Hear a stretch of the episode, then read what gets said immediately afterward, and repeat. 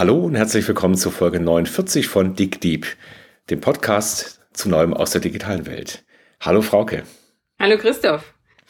Ja, wir mussten gerade lachen, weil wir noch nicht mal den Ansagetext hinbekommen haben. So lange ist schon die letzte Folge her. Aber es ist auch unglaublich viel passiert, ja.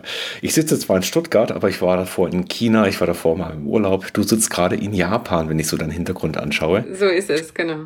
Typische Reismatten und, und die japanischen Wände. Und du warst nicht nur in Japan, wenn ich mich richtig entsinne. Das stimmt. Ich war fast zwei Wochen in Australien und bin jetzt eine Woche in Japan. Genau. Also einmal um die ganze Welt so irgendwie. Aber zunächst mal, du bist in einem japanischen Hotel, das kein normales Hotel ist. Habe ich das richtig verstanden? Äh, genau, also zumindest war das Advertisement so. Und äh, das ist ein Hotel in Tokio, das ähm, sich äh, rühmt, äh, völlig von äh, Robotern oder Androiden, wie das auf der Webseite steht, äh, bedient zu werden. Und man sieht auch schön zwei Roboterdamen in der Rezeption stehen. Ähm, fand ich spannend, dachte ich, muss ich unbedingt buchen, damit wir im Podcast davon berichten können. Und wie hat sich denn herausgestellt? Wirst du jetzt wirklich von Robotern umsorgt? Wird das Zimmer von Robotern geputzt? Oder ist es dann doch jetzt Marketing gewesen? Genau, also leider Marketing mehr als, ähm, als wir versprochen haben. Mich hat es sehr erinnert an unsere Folge über die Chatbots, äh, denn ähm, die, diese zwei Damen hinter der Rezeption konnten eigentlich nichts anderes sagen als äh, benutze diese Maschine und dann war da ein ganz normaler Check-in-Automat. Und aber für das eigentliche Check-in und äh, Passportkontrolle und so weiter, das war dann tatsächlich ein Mensch hinten dran. Ja. Also ähm, es war bei weitem nicht so, dass man mit niemanden interagieren muss. Darauf hatte ich mich gefreut. aber das, ähm, das war nicht der Fall. Also eigentlich zumindest mal beim Check-in reines Marketing. Die, das Zimmer selbst äh, interessant insofern, dass sie versucht haben, so viel wie möglich automatisiert und elektronisch anzubieten. Also ähm, angefangen von einem Handy, das zur Verfügung steht, das man mit in die Stadt nehmen kann, falls man Fragen hat, also den Portier mitgenommen quasi, ähm, bis hin zu einem Kühlschrank ähnlich aussehendem Gerät im Raum, das eine automatische äh, Kleider, also äh, wie sagt man da bei uns, Trockenreinigung darstellt. Also ist ungefähr die Größe von einem Kühlschrank. Man kann irgendwie Hose reinhängen und Blusen und dann ähm, läuft das Ding eine halbe Stunde und danach riecht's wieder gut und sieht glatt aus, so etwa. Also der Service ist automatisiert, aber ansonsten, ja. Interaktionen, ja, die also mit Menschen zu tun haben, hätten nicht. Mehr Smart Home an der Stelle, ja. Ich glaube, das trifft den Zustand zum, zum Thema digitaler Service ganz gut. Es gibt gerade ein sehr, sehr schönes Heft, über fast alle Hefte sind sehr schön, von der Brand 1 und auch der fabelhafte Wolf Lotter hat wie immer einen sehr pointierten Artikel geschrieben, einen Leitartikel zum Thema digitaler Service.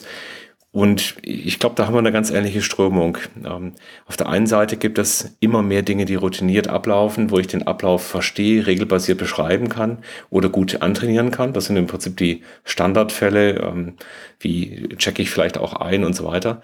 Es gibt aber dann doch noch beim Service eben den Punkt, dass ich an vielen Stellen Probleme habe, die eine große Flexibilität brauchen.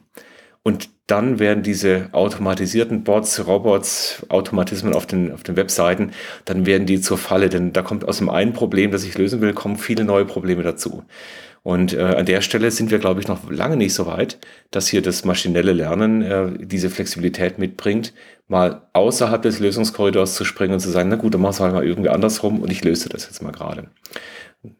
Genau, also es gab dazu auch diese Woche einen interessanten Artikel im Guardian, äh, der den, den für mich neuen Begriff Pseudo-AI geprägt hat oder in dem Zusammenhang aufgeworfen und äh, mit dem Hinweis, dass sozusagen es eigentlich immer ein Mensch hinter dem AI noch steckt, äh, im Moment zumindest, wenn es um Services geht. Und die nennen äh, verschiedene Firmen, die genau wie bei diesem Hotel sich damit rühmen, komplett automatisiert Interaktionen zu liefern.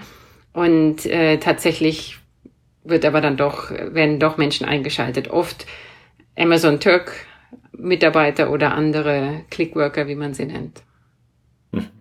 Amazon Turk vielleicht noch als Erklärung für unsere Zuhörer eben die Idee, sehr einfache Jobs, sehr gering bezahlt, weltweit über digitale Medien anzubieten und abzuwickeln. Und der mechanische Türke war eigentlich ein Schachroboter. Ja.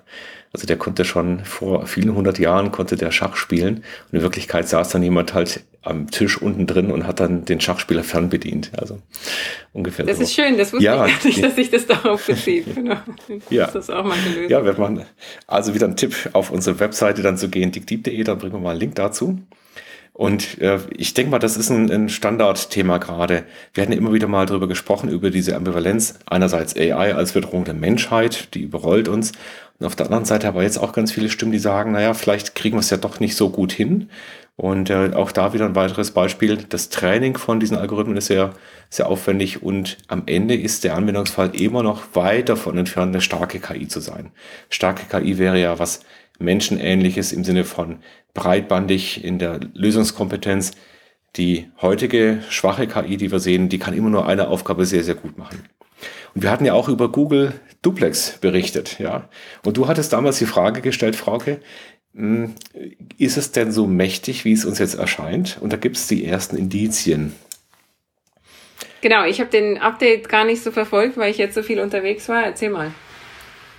Zur Erinnerung, Google hat vor vielleicht acht Wochen auf seiner Entwicklungskonferenz einen Chatbot äh, vorgestellt, der zwei Anwendungsfälle äh, betrieben hatte auf dieser Konferenz. Er hat beim Friseur einen Termin bestellt und er hat in einem Restaurant angerufen und dann in einem sehr, sehr komplexen Ablauf dann eben einen Tisch reserviert mit jemand auf der Gegenseite, der nicht richtig verstanden hatte, der immer wieder unlogische Sprünge hatte. Und unsere Frage war eben, ist es jetzt so weit, dass wir den Turing-Test bestehen und dass wir also wirklich Gespräche führen können? Es gibt jetzt die ersten Berichte von Reportern, die mal die Möglichkeit hatten, äh, Google Duplex live zu sehen. Da gibt es zwei Erkenntnisse. Zum einen, Google hat jetzt angefangen, die Kritik aufzunehmen und tatsächlich am Anfang des Gesprächs zu sagen, hallo, ich bin ein Robot. Ja, also das heißt nicht mehr so zu tun, als wäre ein Mensch sondern das anzukündigen. Und das Zweite ist tatsächlich, es scheint wohl auch hier so zu sein, dass der Robot eher sehr engmaschig unterwegs ist und sobald das Gespräch nach links oder rechts aus dem Ruder läuft, in ein Terrain reinläuft, das er noch nicht trainiert hatte, dann geht es auch komplett schief.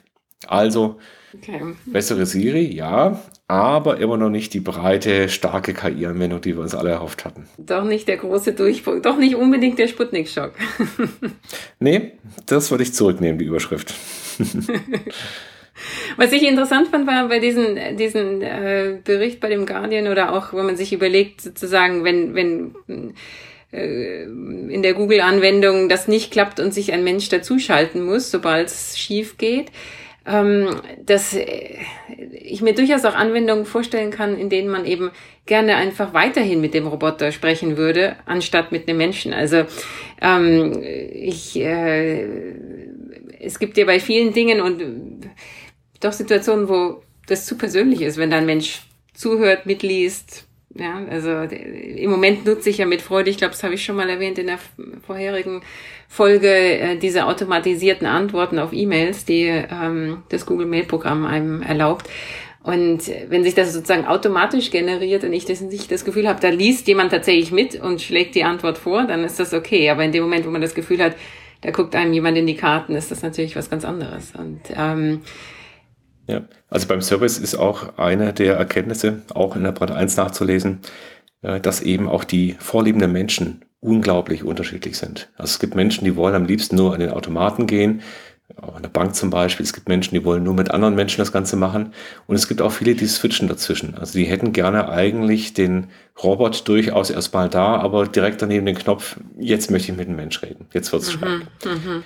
In Japan, da gibt's ja auch eine ganz andere Kultur, eben Umgang untereinander, also das Miteinander und die, das Verhältnis zwischen Individuum und Gesellschaft ist sehr verschieden. Also ich kann mich erinnern eben an auch Restaurants, wo ich reingehe, dann ist im Eingangsbereich schon mal irgendeine Schalthaft, da wähle ich mein Menü aus und dann ja, gehe ich stimmt. in so kleine Kabinen und das Essen wird von hinten äh, durch so kleine Luken durchgeschoben, sodass ich das gesamte, den gesamten Restaurantbesuch machen kann, ohne einen anderen Gast im Prinzip wahrzunehmen oder das Personal zu sehen. Also auch hier wieder eine ganz für uns ungewohnte Vorgehensweise. Japaner sind da anscheinend scheu und wollen am liebsten gar keinen Kontakt haben an der Stelle. Und auch das muss eigentlich dann gewährleistet sein, dass der Service, die, der Prozess diese Flexibilität bietet. Das stimmt. Ähm, mein hat mit Digitalisierung nichts zu tun, aber mein Lieblingsbeispiel heute aus der Serie war, dass ich eine Klospülung gesehen habe, bei der man einfach das Spülgeräusch vortäuschen kann, ähm, während man noch seine Dinge tut, einfach andere um Dinge Privacy tut, genau. herzustellen. Ja. ähm, aber was mich überrascht hat, war mit der ganzen Technologie, die ich hier erwartet hatte, wie wenig man doch sieht im Alltag. Also selbst in Tokio. Ich hatte irgendwie gedacht, ich würde mehr automatisierten, also Automaten klar, aber Robotertechnik wirklich wenig. Also das hatte mich überrascht. Ich weiß nicht, wie dir das ging, als du, das ist ja auch noch nicht so lange her, dass du da hier warst. Ja, ja, ja. Ich, ich habe äh, vor kurzem einen Artikel gelesen, da war die Überschrift, ich kann Pepper nicht mehr sehen. Pepper ist dieser kleine ja, weiße genau. Robot. Den habe ich auch gedacht. in Japan überall rum. Ja, der steht in jeder zweiten Hotellobby inzwischen. Und der sieht total süß aus, aber der kann einfach gar nichts. Ja, ja. Der ist einfach relativ dumm noch und alle Anwendungen, die wir bislang gesehen haben, ähm, es gibt zum Beispiel dann auch irgendwelche Interviews mit Pepper oder auch mit anderen Androiden-Robotern. Das läuft immer so ab, dass man schon Wochen vorher die Fragen liefern muss. Das heißt, die Robots werden dann daraufhin trainiert und wenn dann ein Gespräch mit einem Journalist stattfindet, dann ist es alles vorbereitet und eigentlich gefaked an der Stelle. Ja, genau. Also, also, ich bin an der Stelle auch überrascht gewesen, ähm, nicht nur für die Robotertechnologie, sondern auch andere Digitalisierung. Was mir hier völlig fehlt, ist äh, die Möglichkeit, mit äh, Kreditkarte zu bezahlen oder ähm, was ich in Australien wirklich an jedem also selbst am Flohmarkt, ja, äh, kannst du mit Google Pay oder Apple Pay bezahlen mittlerweile, weil jeder einen kleinen Aufsatz hat am Handy. Und ähm, das, äh, das hat mich überrascht. Ja, in Japan läuft alles noch mit Bargeld. Ja, dann springen wir doch mal zum anderen Kontinent, also nach Süden, nach Australien. Wie ist denn da die Digitalisierung der Gesellschaft und was, wie geht die Gesellschaft damit um? also das Auffälligste fand ich wirklich ähm, Bezahlungen. Ja, das ist so omnipräsent. Ich war, wie gesagt, irgendwie zwölf Tage dort und habe kein einziges Mal Bargeld benutzt für nichts. Also das hat mich wirklich überrascht, dass das möglich ist. Ähm, das ist aber auch das Auffälligste. Also ansonsten ähm, würde ich sagen, unterscheidet sich nicht so viel von dem, was ich hier sehe. Ähm, aber, aber Bezahlung, das hat mich völlig überrascht. Das kenne ich so nicht. Also in den Niederlanden fällt das jetzt auf, aber ähm, ja, da sind die Lichtjahre voraus, habe ich den Eindruck. Wir waren da zeitgleich fast in der gleichen Region. Ich war ein bisschen nördlicher, ich war in China in der Zeit. Und China ist natürlich, wie wir schon auch früher in der Folge mal beschrieben hatten, zum Thema Digitalisierung extrem aufgeschlossen. Also das heißt, die Bevölkerung nimmt alles auf, was an Digitalisierung da ist. Und das Augenscheinlichste ist weiterhin WeChat. Das ist eben keine Chat-Applikation, sondern es ist ein ganzes Universum, in dem all dein Leben digital abläuft. Also vom Arztbesuch über das Essen, über das Teilen der Rechnung, über Überweisungen, das Eröffnen eines Geschäftes, egal was es ist, alles wird über WeChat abgewickelt. Und auch da ist es so, Bargeld in China ist ein großer Witz, also das macht keiner, aber auch eine Visa-Karte in China macht auch keiner mehr. Das heißt hm, also, ja, da sind auch die Banken massiv unter Druck, denn das ganze Bezahlen läuft in dem Ökosystem WeChat staatlich überwacht, damit natürlich eine sehr, sehr bequeme Situation, so einen riesen Honeypot aufzustellen für die Bürger, über die dann alles abläuft. Was, was ich China, interessant fand, ja. dass ich äh, mit Kollegen in Australien gesprochen habe und die sagten, ähm, dass sie zunehmend die Schwierigkeit sehen, dass die Kommunikation mit anderen, die in China sind und vielleicht noch einer dritten Person in Indonesien oder einer vierten in den USA, es kaum noch eine gemeinsame Plattform gibt, auf der man kommunizieren kann. Weil in den, also gerade mit WeChat, äh, ein geschlossenes System, sonst ist da keiner. Ähm, und gleichzeitig sind andere Plattformen, wie wir sie nutzen, WhatsApp und Facebook, also selbst für die normale Kommunikation, dort eben nicht verfügbar. Ja gut, die, diese Kommunikationskanäle sind natürlich sehr begehrt, auch für die staatlichen Organe. Das sehen wir aber auch in Deutschland, sehen wir in den USA ganz genauso, dass natürlich die Sicherheitsdienste unbedingt da Zugriff wollen. In Russland zum Beispiel gibt es hier eben auch Telegram und eine große Debatte darüber, ob das noch sicher ist oder ob der Staat ja, da schon drin ist inzwischen. Also es ist natürlich, hat sich verlagert von der Überwachung von Mail und Telefonen und, und Handys eben jetzt auch auf die digitalen Kanäle. Und insofern auch nicht verwunderlich, dass dort jeder Staat versucht, so sein Ökosystem auch zu etablieren, auf das er dann eine Hintertür hat.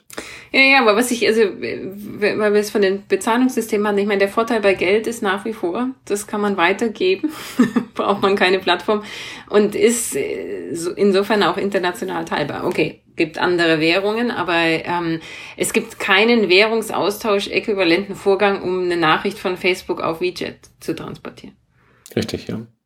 Also die Interoperabilität dieser Systeme ist nicht da und man merkt es ja auch, das nervt ja inzwischen alle, wenn ich drei oder vier oder fünf von diesen äh, Messenger-Systemen auf, der, auf dem Handy drauf habe. Ich muss dann immer drei, vier Sachen gleichzeitig reinschauen. Aber es genau, ist also ich meine, so, wenn wir uns hier verabreden, sind das auch immer erstmal fünf Fragen. Erste Frage, wo treffen wir uns? Jetzt genau. sind wir genau. gerade auf Zoom, aber eigentlich wäre die Wahl aus zwischen drei, vier Systemen gewesen. Ja. Genau. Ich denke mal, dahinter steckt natürlich auch die Frage, wie finanzieren sich denn letzten Endes diese Messenger? Und äh, die Grundidee ist ja immer, ich möchte die Menschen möglichst lange Zeit an dieses System binden, also möglichst viel Zeit darauf äh, verwenden. Und das ist ein sehr harter Kampf geworden, weil die Menschen gar nicht mehr so viele Apps nutzen. So sieben, acht Apps werden vielleicht ganz eng genutzt bei den meisten Menschen. Und da muss ich dann dazugehören und muss dann möglichst viel Zeit verbringen. Und das mache ich auch über das Design dieser Apps entsprechend. Deswegen ist wahrscheinlich auch gar kein Interesse daran, das aus der Hand zu geben über Meta Messenger, die im Prinzip sich oben drüber setzen würden. Gut, also ich meine, die viele Zeit drauf verbringen, ist natürlich eine Funktion Werbung oder potenzielle Nutzung von Adresse und anderen Informationen für Werbung ähm, als Businessmodell. Aber da habe ich den Eindruck, passiert im Moment gerade ganz viel. Also zumindest äh, sehe ich zunehmend äh, aus der Survey-Ecke äh, Bewegungen kommen nachts und auch The Information hatte das äh, neulich bei ihrer Leserumfrage drin, wie viel man bereit wäre, für diese Dienste zu bezahlen. Ja? Also ob man nicht doch weggeht vom werbefinanzierten Modell hin zu einem Bezahlungsmodell. Macht ja, man bei Zeitungen eine, auch. Ja, richtig. Also die Zeitungen dämmen ihre, ein, ihre Angebote immer stärker ein.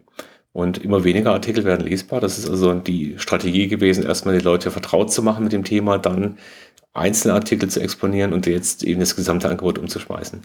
Ähm, ich würde gerne mal den Schwenk noch machen, ein zweites Mal zu China, weil der eigentliche Anlass, warum ich da war, war eben das Thema autonomes Fahren. Und da gab es auch eine schöne Studie, was machen die Menschen, wenn äh, tatsächlich das Auto eigenständig fährt. Also ich sitze in dem Fahrzeug, ich muss nichts mehr tun, kein Lenkrad vielleicht. Was macht man da? Und da sind ja natürlich die Fantasien sehr groß. Da könnte man den Leuten Entertainment anbieten oder so zum Shoppen verleiten. Aber das, was die Menschen am liebsten machen, ist schlafen. Aus dem Fenster zu gucken. Ah. Aus dem Fenster gucken, okay. schlafen, was auch immer, genau. Ja, also genau das Gleiche, was du heute im Taxi auch machst. Also entweder ja. irgendwas zu telefonieren oder hast einen Laptop offen oder guckst raus. Ähm, die chinesische Regierung forciert das Thema autonomes Fahren gerade, wie sie das auch bei der Elektromobilität getan hat und weiterhin tut.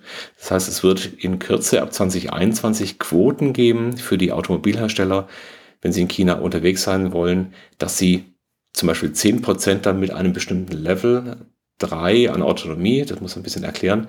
Es gibt so fünf Level. Ähm, fünf wäre praktisch das Level, wo ich kein Lenkrad mehr habe. Das Fahrzeug fährt komplett eigenständig. Okay. Und äh, eins entsprechend dann, äh, oder sagen wir zwei wäre das Level, was wir heute an Fahrassistenz haben. Also Level 3 ist zum ersten Mal so, dass ich dann die Hände vom Lenkrad nehmen darf, meine Zeitung lesen darf und ich habe so um die 10 Sekunden Zeit, um wieder zurückzukommen. Und China forciert das jetzt, zwingt also alle wieder rein, bis zu einem bestimmten Zeitpunkt diese Systeme anzubieten und dementsprechend groß ist der Druck, das auch schneller als die westlichen Länder dann in China umzusetzen. Sehr interessant ist, dass die chinesischen Use Cases aber ein bisschen anders sind als in Deutschland zum Beispiel. Ja. Wie, inwiefern? Also in Deutschland, in Deutschland ist der einfachste Fall natürlich auf der Autobahn zu fahren. Da fahren alle in eine Richtung. Die Geschwindigkeitsunterschiede sind beherrschbar. Ich, ich habe eine definierte Umgebung. Ich weiß, das ist eine Autobahn, die hat einen Anfang, ein Ende, die hat klar definierte Abfahrten. In China ähm, kann es einem eben passieren, dass einem auf der Autobahn, auf der eigenen Spur ein, ein Moped entgegenkommt ja, und solche Dinge. Also wer schon mal in Asien durch die großen Städte gefahren ja. ist, der weiß, da passiert alles Mögliche. Also insofern ist es durchaus anspruchsvoll, das in China hinzubekommen. Warum ist der Druck der Regierung da? Einfach damit man vorne ist bei was, was technologisch passiert oder gibt es andere Gründe? Also bei der Elektromobilität war es ganz klar so, dass man eben diesen technologischen Nachteil, den man beim Verbrennungsmotor hatte. Alle Patente irgendwie in westlicher Hand, unglaublich viel Erfahrung, Ingenieure, Firmen, dass man den natürlich äh, entsprechend ausgelassen hat, den Schritt, und gleich zum deutlich einfachen Elektrofahrzeug gegangen ist. Beim autonomen Fahren, ich denke mal, da geht es vielleicht nicht so sehr um die Frage, was man auslässt, sondern eben um den technologischen Fortschritt. Also, dass man jetzt sich darüber, dass man nicht nur die Hersteller zwingt, da reinzugehen, entsprechend äh, das Wissen ins Land holt, sondern dass zum Beispiel auch die Regierung eben vorgibt, dass auch die Umgebungsmodelle, also das, was die Fahrzeuge sehen und als Sensorfusion dann als Modell der Welt aufbauen, dass das an die Regierung abgegeben werden muss. Das heißt also, da werden dann Millionen von Fahrzeugen durch die Gegend fahren, mit ihren Sensoren die Welt sehen. Und in China entsteht dann ein globales, gesamt abgestimmtes Umgebungsmodell der Welt, der chinesischen Welt. Und das ist natürlich eine unglaublich starke Vorgehensweise im Vergleich zu dem, was wir hier in den westlichen Ländern haben. Ja, ja. Das, ähm, was würdest du einschätzen, wie lange dauert das? Also ich meine, wie lange sind immer schwierige Fragen, aber da man ja sieht, wie lange China gebraucht hat, um dorthin zu kommen, wie weit sind wir davon weg, um dorthin zu kommen, wo die jetzt sind? Mhm. Also ich glaube mal, wir haben gar nicht so unterschiedliche Ausgangssituationen zurzeit. Ähm, es gibt heute noch kein einziges Level 3 Fahrzeug. Also es gibt kein Fahrzeug serienmäßig, bei dem ich heute einsteigen kann und 10 Sekunden auf die Hände vom Lenkrad lassen darf. Ähm, wir stehen da, glaube ich, jetzt zur Zeit noch ungefähr auf gleicher, an der gleichen Stelle. Ähm, China hat vielleicht bereits schon einen Vorsprung beim Thema Bildverarbeitung und die westliche Welt hat mit Sicherheit noch einen Vorsprung beim Thema Integration ins Fahrzeug, Absicherung und so weiter.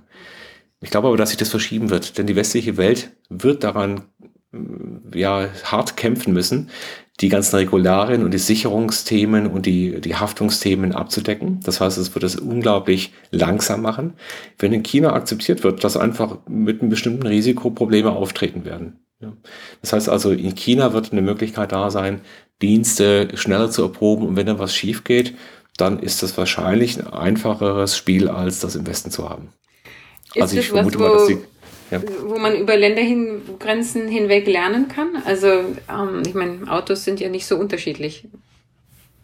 Ja, ich denke, das wird schon passieren. Ähm, auf der einen Seite muss man eben, ich habe ein ganz schönes Bild gehabt, äh, die äh, ein, ein Experte zum Thema autonomes Fahren hat das so beschrieben, das ist wie so ein Hamburger. Also es gibt diese verschiedenen Schichten, es gibt die Sensorik, die Hardware und alle möglichen Dinge.